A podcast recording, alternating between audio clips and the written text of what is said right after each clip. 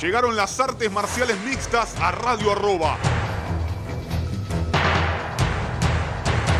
Míralo en Facebook Live, facebook.com barra Tenemos Acción. Se termina la música. Comienza Tenemos Acción.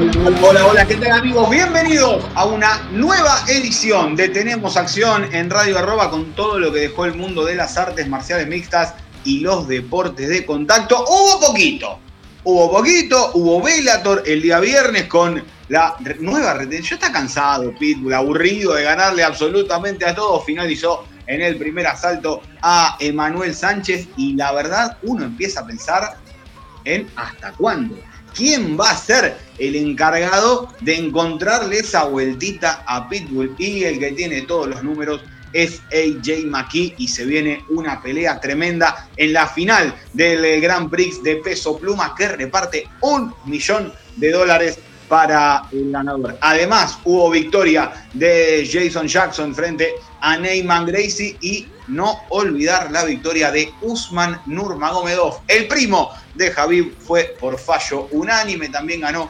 Magomed, Magomedov contra eh, CJ Hamilton en una gran pelea. Otra vez el ruso poniendo su nombre bien arriba, dejando en claro que quiere pelear con los tops y que tiene mucho por dar contra los tops. Se vienen unas hermanitas cargaditas, entre semana, cargaditas de eventos, miércoles, viernes, miércoles, viernes consecutivo de One y Bellator. Después se sumará PFL, Professional Fighting League, a lo que es Professional Fighters League. Ahora, ahora me, trabé con la F de PFL a lo que es un abril plagado de eventos, además de la vuelta de UFC todos los sábados de acá hasta junio al menos, todos los sábados con eventos.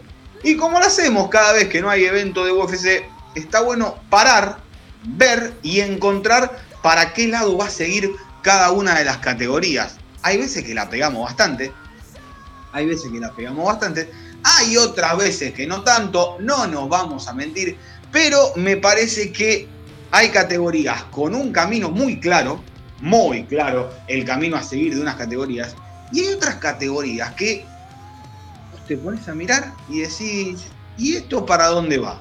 ¿Esto para qué lado agarra? Esto, va, bueno, vamos a intentar encauzar ese barco y llevarlo a buen puerto. Vamos a comenzar, ¿les parece? Con la categoría que tiene campeón más nuevo. Me refiero a la de los pesos completos, me refiero a Francis Ngannou, el de Batié, el de Camerún, del que hablamos la pasada semana, del que contamos toda su historia. La verdad, lo que se escuchó ese programa, unos números tremendos, ha marcado la, la historia de Francis Ngannou y tiene dos caminos muy claros.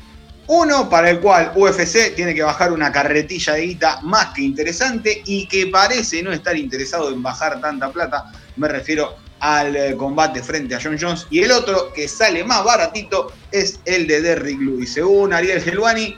A ver, parece que todos se olvidaron de la primera pelea entre Ngannou y Derrick Lewis. Y eso está bueno. Eso está bastante bueno. Habernos olvidado esa pelea está bastante bien como para ahora poder eh, vender una revancha. Porque la verdad, en, hace dos años a nadie le importaba siquiera que vuelvan a subirse cerca. Bueno, aparentemente UFC le habría ofrecido la pelea a Francis Ngannou para el 12 de junio. Él dijo necesitar un poquito más de tiempo para prepararse, algo que tiene lógica. Ni bien terminó la pelea, dijo quiero a John Jones en julio o agosto. Para el caso es más o menos lo mismo. No subestimemos a Derrick Lewis. No subestimemos la mano de Derrick Lewis, no vaya a hacer cosa, que uno lo ve así simpaticón, buena onda, te mete un bombazo, te duerme y chau, tenemos al peor campeón, sería. Le pelea codo a codo a Nico Montaño, que tuvo esas seis semanas de suerte. En, pobre Nico, siempre terminamos cayendo a ella, pero las cosas como son. Eh, vamos a ver qué es lo que pasa. Da la sensación de que a ver, tal vez con esta, este mes y medio de más que haya pedido, porque en julio va a pelear McGregor con Poirier, entonces el 10 de julio, ¿para qué lo vas a gastar? Lo dejarías para agosto, para el periodo de agosto. Tal vez con ese tiempo se pueda, se pueda conseguir un poquito más y tal vez hacer John Jones en Ganú. Parece bastante complicado esto porque John Jones quiere mucha. Entre 8 y 10 millones, dijo que era una oferta baja. Vamos a ver para qué lado termina saliendo todo. Lo cierto es que hoy el retador, si no es John Jones, será Derrick Lewis. Una categoría que también da la sensación de que tiene al siguiente, al que no es ni John Jones ni Derrick Lewis, da la sensación de que el combate del 26 de junio que se estaría a punto de cerrar entre Cyril Gann, el francés, y Alexander Volkov, el ruso, sería el siguiente paso a el título de los completos. Recordemos, Cyril Gann viene de una pelea bastante aburrida frente a eh, Jairzinho Rosenstruck, por lo que sería medio complicado, y Alexander Volkov viene literalmente pasar por encima a lo que ya quedaba de Alistair Overeem. Después, en un tercer renglón, vienen Stipe Miocic, Caris Blaze y Jairzinho. Digo Stipe Miocic y lo pongo en, en, esa altura porque no me da la sensación de que Stipe quiera volver a pelear bastante pronto, me da la sensación de que se quiere tomar un tiempito y si bien una victoria lo pondría nuevamente en el rango de retador al título, creo que esa victoria no se dará tan temprano, se dará más tarde que temprano y si es que quiere volver, ¿no? ¿Qué gana? A ver, porque si le, se mete, le gana en Ganú, ¿y qué, más? O sea, ¿hasta cuándo?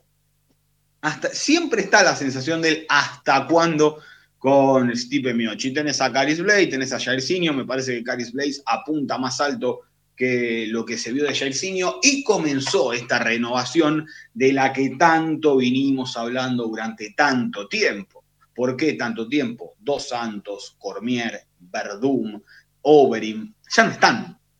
Ya no están, al menos no están en UFC. Y entonces empiezan a aparecer esos nombrecitos que uno no tenía en cuenta, porque realmente no tenías en cuenta, porque todo apuntaba a tu Ibasa, y de repente Marchín Tibura te gana 4 o 5 peleas. Y a ver, ¿por qué nombro Tibura? Porque es, es similar a lo de Jan Blachowicz, ¿eh? Es similar a lo de Jan Blachowicz. No te digo que vaya a ser campeón, pero el tipo puso todo sobre la línea y sigue un camino derecho que da en este revoleo que se está dando los completos, puedes agarrar una pelea importante y meterte a pelear por un contendiente número uno o por ahí cerca. Después tenés a Chris Daukaus, tenés a Tomás Pinal, a Sergei Pavlovich, a tipos que le faltan peleas, pero que esa falta también de contendientes al cinturón lo terminan catapultando oportunidades importantes, ganando peleas importantes, Daukas, Aleinik, Aspinal, Arlovsky, y ya se sitúan entre los mejores de la categoría de los completos, que como siempre decimos, es la que menos tiene a mano, entonces es como que genera, genera, genera. De repente aparecieron Daukaus, Aspinal, Pavlovich no tanto, Pavlovich había llegado con un poquito más de hype de Rusia e incluso se lo bajaron de golpe porque, bueno, no es lo mismo pelear en Rusia que pelear con Over y menos El que lo quiere entender, que lo entienda. Eh, hubo un cambio físico en Pavlovich, hubo varias diferencias por las cuales uno le tiene que dar tiempo a que se asiente en una categoría como la de los completos, que además una mano te cambia por completo el desarrollo de una pelea. ¿Cómo creo que va a seguir todo esto? La veo complicada, la de Ngannou con John Jones, al menos no la veo para ahora, tal vez a fin de año, me parece que el primero va a ser Derrick Lewis, eh, ya es más, si se empieza a promover esta pelea en, redes, me parece que uno empieza a pensar en que Derrick Lewis será el próximo rival de Francis Ngannou. Hagamos como que no pasó absolutamente nada en la primera pelea, que en realidad no pasó absolutamente nada. Hagamos como que no existió esa pelea, barajemos y demos de vuelta a ver si estas dos moles vuelven a subirse al octágono y veremos de ahí quién, por favor, quién no que cinco rounds de Ngannou contra Luis Difícil, chicos, se llega a los cinco rounds en Ganú contra Luis. Eh, vamos, vamos, energía positiva, vamos a pensar que puede llegar a ser una gran pelea. Yo ya, si en Ganú dijo que no para junio, yo creo que la estaríamos viendo allí por el mes de agosto, no, a no ser que en julio haya dos pay-per-view, cosa que también dudo bastante. Bajamos una categoría, nos vamos a los semicompletos y uno de los dos campeones menos respetados de UFC, uno es Volkanovski, el otro es Jan Blajovic le ganó el título vacante a Dominic Reyes y luego puso en su lugar, le quitó el invicto a Israel Adesanya, el campeón de los medianos que subía para ser cham cham, etcétera, etcétera, etcétera. Gracias, Blajovic, nos solucionaste un tema de este no, bueno acá, bueno allá, bueno este, bueno el otro, muy sencillito. Ahora, el que sigue debería ser Glover Teixeira. Uno imagina, supone, calcula, quiere creer que el siguiente será Glover Teixeira, no lo sabemos a ciencia cierta Blajovic dijo que me dejen descansar, así que para agosto también, para esas fechas, apunta Blajovic una posible vuelta. Teixeira, Glover, querido, dos viejitos piola como ustedes, espérense, espérense y qué fe que le tengo a Blajovic con Teixeira, chico. Qué fe que le tengo esa pelea, por favor. El que, si me dan uno que tenga que esperar un poquito, es Alexander Rakic, de eh, peleas espectaculares pasó a ser un peleador bastante apático. Apático barra antipático. Me parece que es el que menos se, mira o que más de reojo se mira en la categoría de los semicompletos. Sí le ganó Anthony Smith, sí le ganó a Diego Marreta, pero también Marreta y Santos un one shot a la gloria tuvieron porque no había nadie, aparecieron, pelearon como de mira alguien recuerda a Volkan Ozdemir en algún momento tuvieron ese año de suerte que los catapultó a pelear por el título contra un John Jones desmotivado por completo, que si se motivaba pisaba el acelerador, no tengo duda que lo hubiera pasado por encima, pero no estaba en pelea. Nunca estuvo y aún así ese porcentaje bastante mínimo de John Jones les ganó y yo creo que con bastante claridad, sacando ese rodillazo que si Smith se tiraba terminaba por descalificación y que con Marreta fue decisión dividida, vaya uno a saber por qué, John Jones está varios escalones por encima de Marreta, de, Smith, de peleadores que subieron de categoría porque ya no podían cortar más peso y aprovecharon este revoleo de falta de contendiente para pelear por el cinturón. Ya tenemos pelea para el primero de mayo entre Dominic Reyes y Giri Prochaska. Yo creo que de ahí debería salir el ganador de Alexander Rakic y de allí, de Rakic, Reyes, Prochaska, el próximo retador al título de Blajovic o Teixeira, que debería ser la pelea lógica. Marreta tendrá que barajar y de nuevo. Se está peleando con Rakic en redes sociales. Bueno, mi querido Tiago, le hubiera pegado cuando se enfrentaron y no la presentación bastante pobretona que hizo. El 24 de abril, Jimmy Cruz tiene la gran chance de pasar de ser un peleador con futuro a ser un contendiente en este tiempo, ya que se, se enfrenta con, así se dice, con Anthony Smith y además hay un eh, Dark Horse en la categoría, me refiero a Magomed Ankalaev, no brilló como se hubiera esperado con Nikita, pero el ruso suma y sigue, así que Ankalaev puede ser uno de esos moleques. Este de donde salió, sí que tal, un placer. Magomed Ankalaev y voy a pelear al menos por una chance importante en los semicompletos. Ese es el panorama básicamente. Blajovic como campeón, Teixeira como claro contendiente número uno, de Rakic, Reyes y Proyaska. Debería salir el próximo retador al título, porque si no, después de Teixeira, acá hasta hace cuánto lo tiras. Entonces, Reyes te ganaría dos peleas, Rakic tendría tres consecutivas y Proyaska también tendría tres consecutivas, cualquiera con bases sólidas para pelear por, por un cinturón ya sea Blajovic o Teixeira el campeón. Bajando a los medianos, acá tenemos a varios muy ocupados. Israel Adesanya hoy no tiene rival claro. El 10 de abril pelea Marvin Vettori con Kevin Holland. Después, nada, que, tomen esta pelea como ejemplo los fundamentalistas del ranking. Robert Whittaker pelea el 17 de abril con Kelvin Gastelum. El 24 de abril Uriah Hall con Chris Wyman. Ojo con esa pelea que no te resuelve nada por el título, pero sí una posible próxima candidatura al título. Y el 15 de mayo Jack Hermanson con Edmund Shabasian. En el banquillo de lesionados, algún día lo iba a decir en mi vida esto y tenía ganas de decirlo, Paulo Costa. ¿Borrachiña? ¿Lesionado? No me la conté. ¿En serio? Anoté mal. Anoté mal, dale. ¿Borrachini ha lesionado? ¿Cuándo? Ah, sí. ¿En serio? Bueno. Jared Cannonier y Darren Till, mi querido Darren, faltan 10 días para una pelea estelar. No te podés fracturar la clavícula. Empezá a bajar un poquito las cargas, mi querido amigo. Fractura de clavícula en un entrenamiento. ¿Qué quedaban? Dos, tres entrenamientos fuertes y te rompe la clavícula. Hay que tener un poquito más de cuidado. Derek Branson, que le ganó hace 15, 20 días a Kevin Holland y creo que hay cosas que no, no se entienden y me parece que está bueno aclararlas.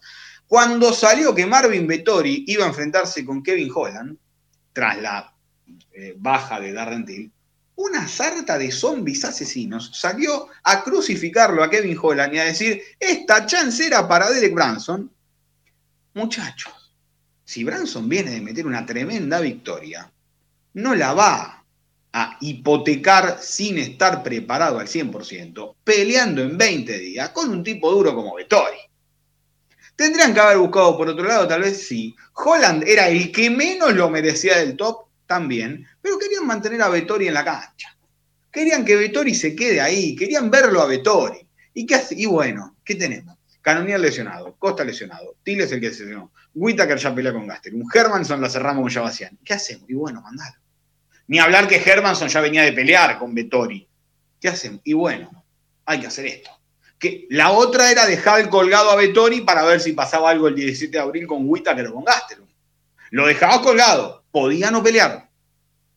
Podía llegar a no pelear. Raro, raro, pero finalmente peleará con Kevin Holland. Holland, que peleó con Branson, que perdió con Branson y que tiene un rival que está más alto en el ranking que el propio Branson luego de haber perdido. Mientras tanto, Vettori, que peleaba con Till, que tenía eh, ranking más alto que Hermanson, pasa a pelear con Holland, que tiene ranking más, más lejano del que tenía eh, Hermanson cuando se enfrentaron. Vengan y defiéndanme los rankings, de a uno, de a uno, no hablemos lo de Bellator, de a uno, vengan, Pongan los rankings, pongan a los fundamentalistas del ranking, uno atrás del otro. A cachetazos lo sacamos. Robert Whittaker, Kelvin Gastelum, Marvin Vettori Kevin Holland. De ese quilombo, para mí, sale el próximo retador al título. O, con dos resultados, vamos a tener que inventar alguno. ¿Qué me refiero con inventar? El número uno, el que tiene todas las, todo, lo, todo mi poroto, Robert Whittaker. Si gana Whittaker, no me importa qué pasa con nosotros. Si gana Vettori y pierde Whitaker, tiene que pasar Vettori. Ahora, si ganan Gastelum y Holland, mm, ahí te la estoy mirando. Y no vaya a ser, no vaya a ser cosa que lo manden a Paulito Costa sin pelear, ¿no? Que se la gane, ¿no? Porque ni Hermanson, ni Javasian, ni Till, ni Canonier, ni Ura. y ahí también, ¿por qué te aparece Uraya Hall así de la nada? ¿Te aparece Chris Wyman así de la nada? Ojo, no digo, ojo, por eso marqué esa pelea del 24 de abril. Por eso puse el asterisquito, porque Gastelum no merece la revancha con Adesanya después de esas varias derrotas consecutivas que tuvo. Ganarle a Ainish y a Whitaker después de tres derrotas consecutivas no te da una chance por el título, realmente. Holland, ni hablar. Ahora, si Holland sorprende a Vettori, Gastelum sorprende a Whitaker, no le querés dar la pelea ni a Costa, ni a Canonier, ni a Till, Ojo con el ganador de Uriah Hall y Chris Wyman. No quiero decir que sea el que tiene que recibir la chance, ni mucho menos, pero uno nunca sabe. Por la típica cancelación, este no, este no, este no, este no, a Esenia llega a querer pelear y a quién le damos. Y bueno, que suba este. Es un eh, que sí, no, sí, no, sí, y bueno, dale, no queda otro. Básicamente está, para mí el contendiente uno, si gana es Whitaker, no tengo dudas, tres victorias consecutivas serían Till, Canonier y Gastelum. Dale, ¿cuánto más tiene que hacer este pibe para recibir una revancha? Eh, el segundo, Vettori. Y el tercero, con todo este lío, a no ser que Gastelum salga con una de aquellas que decís, me, me voló la cabeza lo que hizo Gastelum. Branson, pero Adesanya ya lo mató a piñas a Branson. Tampoco me, cierra Derek Branson para. Parece que Branson está para primero subir la guardia una vez por todas, porque sigue ganando, pero lo van a enganchar con una Canonier, Costa, Till, Uraya Hall, tipos que pegan duro y lo van a. porque tira desesperado Branson, ¿eh? Branson sale corriendo con los bracitos sueltos y uno con el striking de estos muchachos que están ahí arriba. Lo duermen y lo entierran de cabeza en el suelo. ¿eh? salvo Holland que decidió ir a payasear. No me gusta que, se marque como, bueno, Holland hizo esta ridiculez la pelea anterior, fue una payasada lo que hizo y le damos una chance. No la merece Holland, ¿eh? Kevin Holland no merece esta oportunidad que está teniendo de rebote con Marvin Vettori. Que quede. Y va a meter siete peleas en un año calendario. Una bestialidad, un absurdo. En 11 meses, siete peleas creo que mete, porque fueron cinco el año pasado desde mayo, porque fueron todas en pandemia, una barba, un absurdo lo de Kevin Holland en cuanto a cantidad de peleas, ¿eh? Un absurdo absoluto. Esperemos que vuelva el eh, Kevin Holland serio para tener una pelea al menos decente. Bajando a peso welter, y acá vuelve una de las gallinitas de los huevos de oro de las que le hablé, Jorge Más Vidal, se enfrenta el 24 de abril por el título a el hombre que busca romper todos los récords de UFC. Me refiero a Kamaru Usman, está a tres victorias de igualar Anderson Silva en cantidad de triunfos consecutivos. Tiene 13, va por el 16 13 o 14 tiene, el 16 son los de Anderson Silva. La verdad, 13 tiene, porque Usman, sí, 13. Me parece que se viene una. No estoy de acuerdo. Me estoy mal, tanto número que me mareé, son 13 o 14 ahora. Si alguien, si alguien ayuda por allí, que tengo el chat acá en vivo en el programa, si alguien ayuda, son 13 o 14. Eh, a ver, Usman más Vidal 13, ahí, gracias, sí. Estaba, casi confiado, casi seguro en que eran 13, sí, me, acaban de confirmar ahí. Me quería sacar esa duda porque justo acá no lo anoté. Usman le gana a Masvidal, defiende con Duriño y vuelve a pelear con Masvidal, mientras Masvidal no peleó con absolutamente nadie en el medio. Una cosa.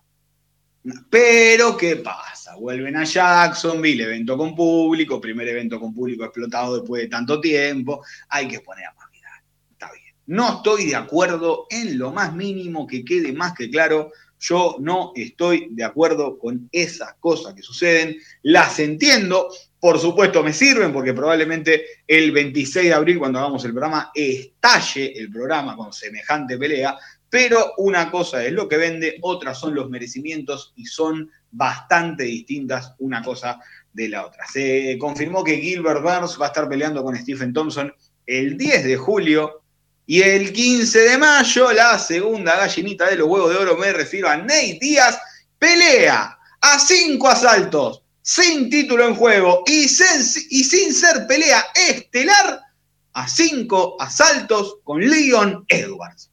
Gracias por darnos peleas a cinco asaltos sin que tengan título ni sean estelar. ¿Por qué?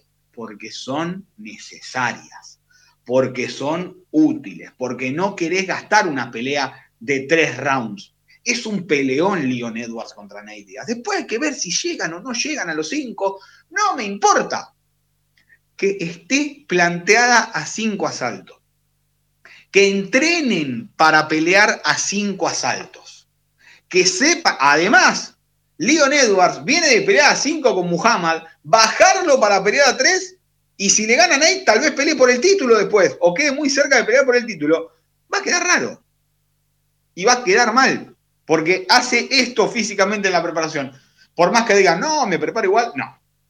No se preparan igual. No, desgastan energía de sobra. No, yo me preparo tres como para cinco. No, mentira, macho. Vas a pelear tres, te preparas para llegar al 100% a tres rounds, no a cinco. Porque si no, tal vez bajás tu rendimiento entrenándote para cinco, peleando a tres porque tenés que saber administrar las cargas. Es distinto. No es lo mismo pelear a 5 que a Entonces, ¿qué hacemos? ¿Qué pelea a 5? ¿Por qué? Porque es necesaria la pelea a 5, porque está bien que sea una pelea a 5 con estos nombres, porque sabes que no van a estar escupiendo los pulmones a los dos rounds, porque son tipos que están recontra super archimega preparados y probados para esta pelea y está perfecto que así lo sea. Después tenés un revoleo ahí de Colby Covington, Vicente Luque, Michael Chiesa y el 12 de junio pelean Demian Maya contra Belal Muhammad. ¿Qué va a pasar? Acá de, tres va a perder uno. Covington, Luque, Covington ya está perdiendo hace mucho. Covington ya está perdiendo hace mucho porque no va a aceptar. A ver, me encantaría que acepte pelear con Vicente Luque. No me lo imagino aceptando pelear con Vicente Luque. No me lo imagino aceptando pelea con Michael Chiesa. Entonces ahí hay, una vuelta con Covington, es un tipo duro para, para, los negocios, evidentemente, es un tipo duro de que, de que le den lo, que quiere, lo que pide, da también la sensación de que pide mucho por poco a cambio, porque es un tipo que no sabemos cuánto, con, si respalda lo que dice, las presentaciones de Colby son excelentes siempre. O sea, el tipo dura lo que tiene, los 25 minutos, los 10, los 15, lo que sea. El tipo está preparado y da peleas acorde a su nivel pero tiene mucha prensa encima y me parece que eso, tener esa prensa encima, hace que pida más, pero a la vez la gente no compra tanto el personaje de Colby como si, por ejemplo, compra el de Masvidal. Y los dos son pro-Trump. Raro, ¿no? Raro. Que Masvidal sea pro-Trump está genial. Que Colby sea pro-Trump es un... Eh, ¿Se dan cuenta cómo no se mide todo con la misma vara? ¿Se dan cuenta? Que McGregor pida tres palos está perfecto. Que John pida tres palos, no, está mal. Que a Masvidal le regalen una chance por el título que no merece, y no, está bien porque peleó 10 días. Que se la regalen a McGregor, y no, está mal. Hay mucho doble vara en esto, eh. Y me quedo pensando, porque hay mucho doble vara. Covington, no, basura trampista. Masvidal, grosso, crack. McGregor, no, todo el camino allanado. Más Vidal, no, está bien, pero con Qué raro, ¿no? Nada, lo dejo ahí para, para que piensen. Nos vamos a ir a la primera pausa del eh, programa y ya vamos a volver con el camino de los livianos. Que, spoiler alert, si McGregor le gana a Poirier va a pelear por el título, chicos. ¿eh? Ya están avisados, no me importa que haya perdido 400, 500 millones de veces, no importa. Si gana McGregor va a pelear por el título, pero aunque sea va a tener una victoria ante una pelea. Pausa y ya volvemos con más. Tenemos acción aquí.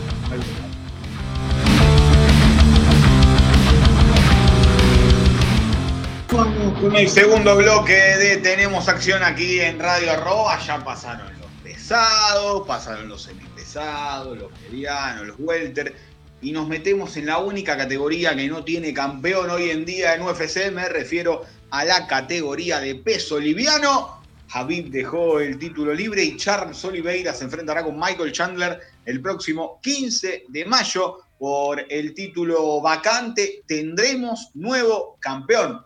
ni un interino, nunca nada, ni Oliveira ni Chandler siquiera han peleado por el título de UFC. Bastante complicado para Chandler, teniendo en cuenta que es apenas su segunda pelea dentro del octágono. Oliveira ya es el mayor sometedor de la historia de la compañía.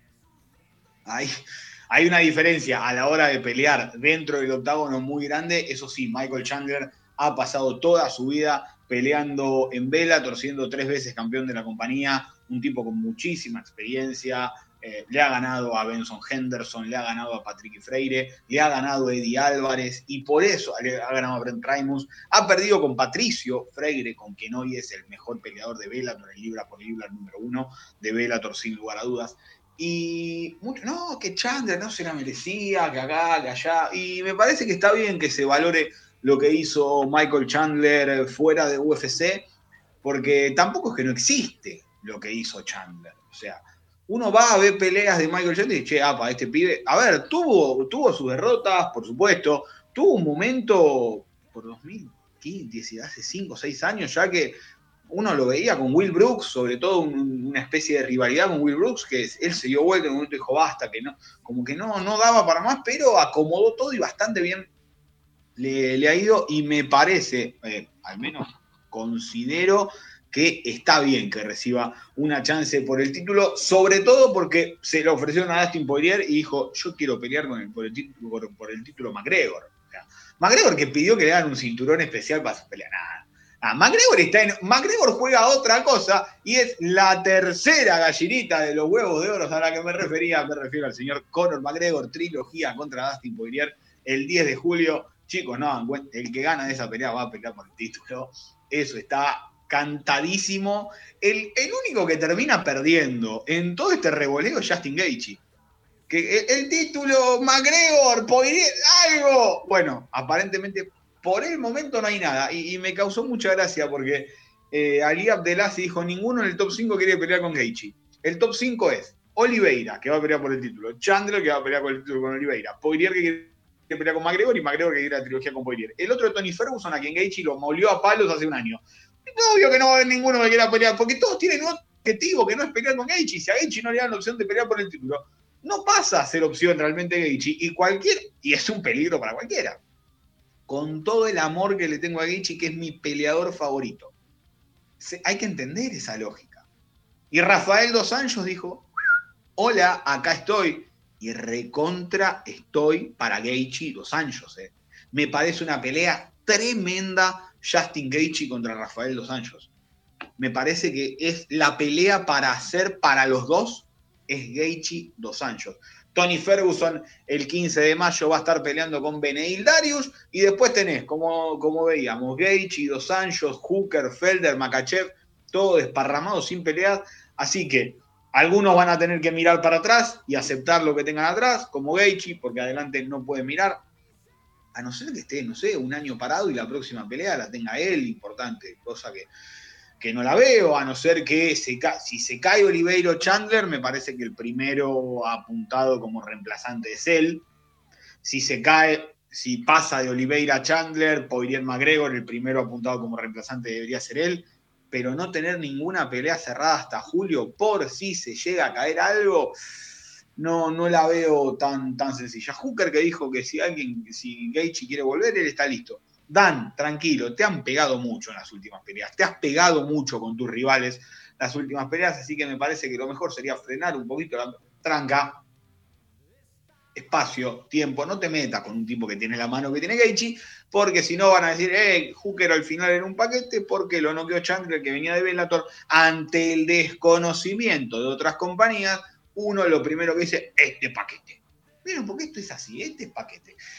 Poirier y McGregor, se había apuntado la trilogía, ni bien terminó la pelea, para mí no es el camino, para mí no es por ahí. Por supuesto, yo no decido. Para mí era el momento para hacer McGregor Díaz, que Poirier peleé por el título y que después Poirier peleé o con Nate o con Conor por el cinturón, si es que lo ganaba Poirier, pero bueno, nada. Volvemos a lo mismo. La gallinita de los huevos de oro dijeron: ¿tenés el título o McGregor? McGregor, McGregor, pero el título, McGregor. Esa fue la decisión de Poirier.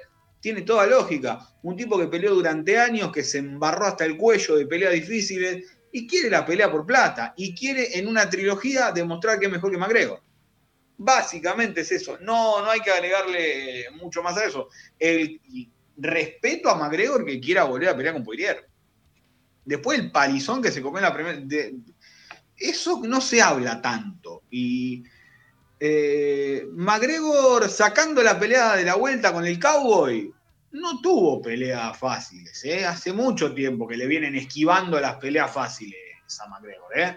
Porque el tipo quiere ser campeón y tiene atajos, por supuesto, tiene atajos, todos. No hay tipo con más atajo tomado que McGregor, pero son peleas difíciles. Son peleas difíciles y él las acepta y me parece que, que eso está muy, pero muy bueno. El barco a la deriva es la categoría de peso pluma COVID positivo Volkanovski, lo ha publicado él, me pegó para la... Ya se entiende la palabra que iba a usar. Eh, no es joda, cuídense, dijo. Bueno, ¿qué pasa entonces? no, se sabe realmente cuánto tiempo tiene por pelear, pero hubo un cráneo en UFC que dijo que sea entrenador de Ultimate Fighter él y Brian Ortega. Al que se le ocurrió, le mandamos saluditos de acá de Tenemos Acción. ¿Por qué? ¿Y por qué esto nos congela seis meses a Volkanovski y Ortega?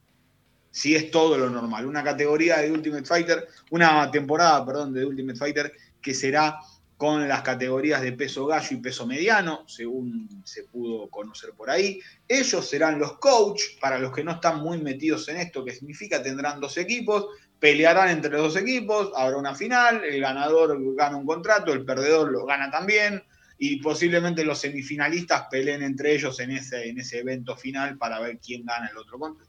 Nada, siempre, si son buenos, no, no queda solo el ganador, quedan cuatro o cinco peleadores.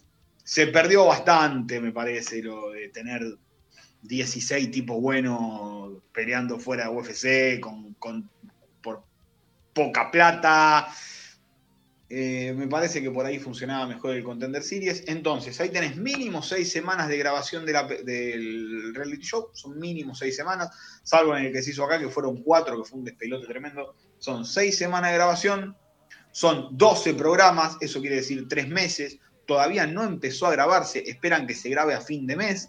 O sea, lo tenés para junio, que va a arrancar en julio agosto, julio, agosto, septiembre. No, y va a, arrancar, me imagino, después del Contender Series. Ojalá que no.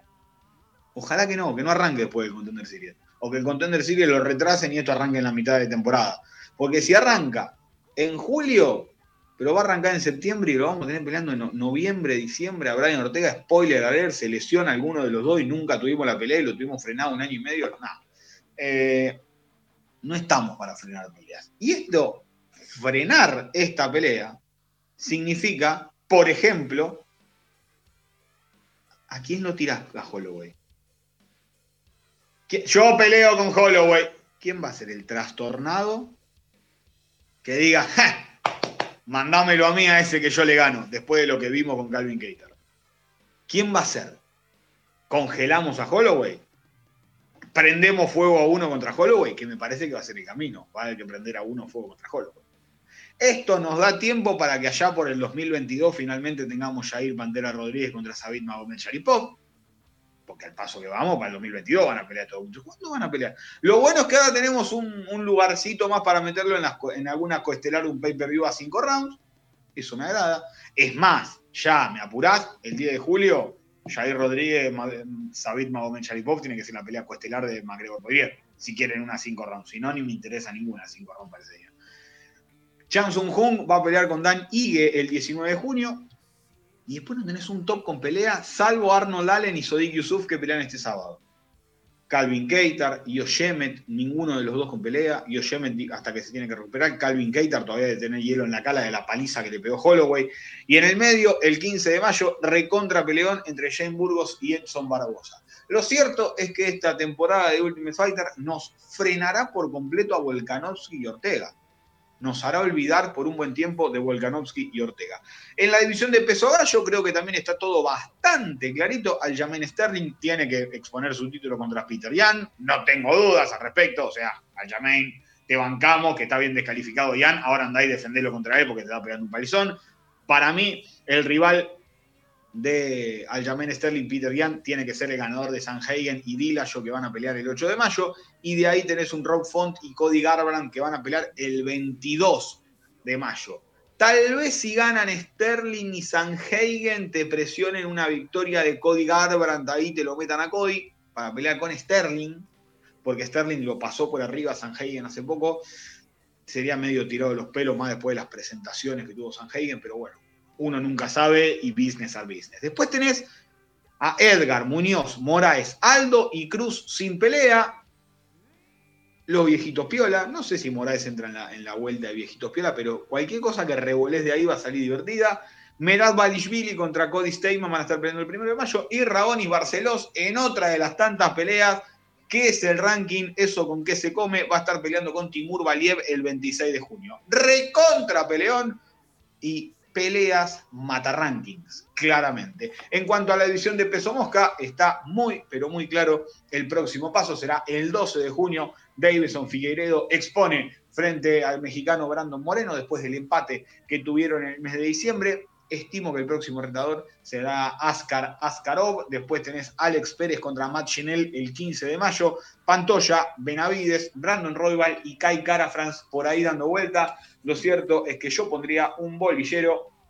¿Quién salió? Roybal Benavides adentro, Cara Fran Pantoya adentro. Y así solucionaría todos los combates en peso mosca porque la verdad son uno mejor que otro. Además, Tim Elliott va a estar peleando con el chino Su Mudares. Y respecto a las chicas, y de lo que tanto se habla de la categoría de peso pluma, tenemos a Amanda Nunes, a Felicia Spencer y a Daniel Wolf. Ya está. Listo. Se terminó la. ¿Qué, ¿Para qué, qué, van a hacer? O contratan chicas, o nos dejamos de joder y cerramos la categoría. Es ridículo que siga esta categoría. Tres peleadoras ahí.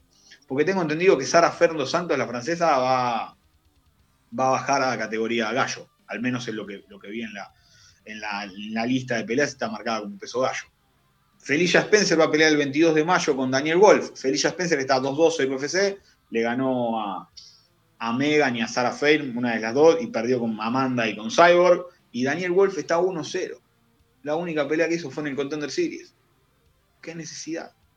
O contratás seis pibas más, como para ir mezclando un poquito y sacar una retadora con dos o tres victorias, mientras Amanda se entretiene en peso gallo, que tampoco tiene mucho para entretenerse, o cerrar la división, ya está. No, no, hay, no hay por dónde elegir, no, no hay más que hacer. Después, en la división de peso gallo, y las dividí en, tres partes, mira, porque la 1, la 2, la 3, la 4, la 5 y la 6 son juntos. Amanda Nunes, en teoría va a pelear con Juliana Peña, al menos es lo que se está diciendo porque Holly Holm se bajó de la pelea con, Juliana Peña. Pero tenés a Derranda Holm que le ganan a Lad y Aldana, que le ganan a Kunitskaya o de Random y Holm las corren, las suben de categoría y las. Pasa que, ¿qué otra vez va a pelear con Amanda? Pelea en 135, ahora pelea en 145, ahora pelea en 100. Amanda y Amanda y Amanda y Amanda. El 17 de julio regresa la ex campeona Misha Tate contra Marion Renault. Misha podría darle una, un soplo a la categoría, y sí, pero faltan peleadoras que no, cosa que no pasa en peso paja y en peso mosca. En peso mosca, Valentina va a exponer el 24 de abril, mismo día que en peso paja va a exponer San Lee con Rosna Mayunas. A buen entendedor, pocas palabras. Mismo día, Valentina y Wei Lee exponen su cinturón cuando pelean Usman con más Vidal. Después tenés Caitlin Chukagian contra Vivian Araujo, 15 de mayo. Para mí, si gana Araujo, tiene que ser la próxima retadora del título de peso mosca. Para mí, eh, si no es que haya una super pelea. Lauren Murphy con Jojo Calderwood el 12 de junio. Y el 10 de julio, Jessica Ay con Jennifer Maya, la pelea de cómo llegó esto acá cuando alguien quiera ver McGregor contra Podier, parte 3. En cuanto a la división de peso paja, Rose Namayunas es la contendiente al título 24 de abril. El 22 de mayo de Jan Xiaonan y de Carla Esparza debería salir la próxima retadora al título. Y el 10 de abril vuelve Nina Anzarov tras su embarazo. Será rival de Mackenzie Dern. Lo raro es que Nina tuvo una nena en el medio de todo esto y vuelve antes que Tatiana Suárez. Increíble la lesión de la Javib femenina que no ha aparecido nunca más. Ojalá que se recupere y que vuelva pronto porque era una tremenda retadora a un título. ¿eh? Era tremenda la cantidad de posibilidades que tenía Tatiana Suárez de enfrentarse con cualquiera. ¿Y dónde está Joana? Yo la veo muy coqueta en su cuenta de Instagram, pero poco habla de pelear. ¿Dónde quedó la Joana que salía a arrancar cabezas? Les dejo un detallecito, chiquitito, que no tiene nada que ver con lo que venimos hablando, pero que me gustó. En el UFC 264, Usman más Vidal, Valentina con Jessica Andrade, Wei Li, la peleadora china, la campeona china, contra eh, Rosa Mayunas. Hay tres debuts en UFC. Naliang contra Lian Carnelosi, Aori Kileng con Jeff Molina y Rong Su con Kazula Vargas.